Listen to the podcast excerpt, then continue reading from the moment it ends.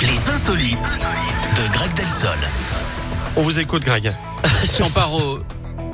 Qu'est-ce qu'il y a On part aux États-Unis avec une émotion teintée de tendresse, Eric, ce D'accord. matin, puisque Pebbles, le plus vieux chien du monde, est décédé en début de semaine. Il avait 22 ans. Pas drôle, C'est c'est pas affreux du comme tout. histoire. C'est d'ailleurs le Guinness des records hein, qu'il a annoncé. Ce fox terrier femelle était déjà alimenté depuis 10 ans par ses maîtres avec de la nourriture pour chat, même pour de la pâtée. On ne pouvait pas dire hein, qu'elle faisait du cinéma. C'est d'ailleurs euh, ce qui a pu euh, contribuer à sa longévité d'après des spécialistes. Ça y est, c'est monté. Ouais, ouais, c'est bon, j'ai j'ai eu. Pebbles s'est éteinte paisiblement et de manière naturelle au cours de sa longue existence. Elle aura mis 32 chiots au monde.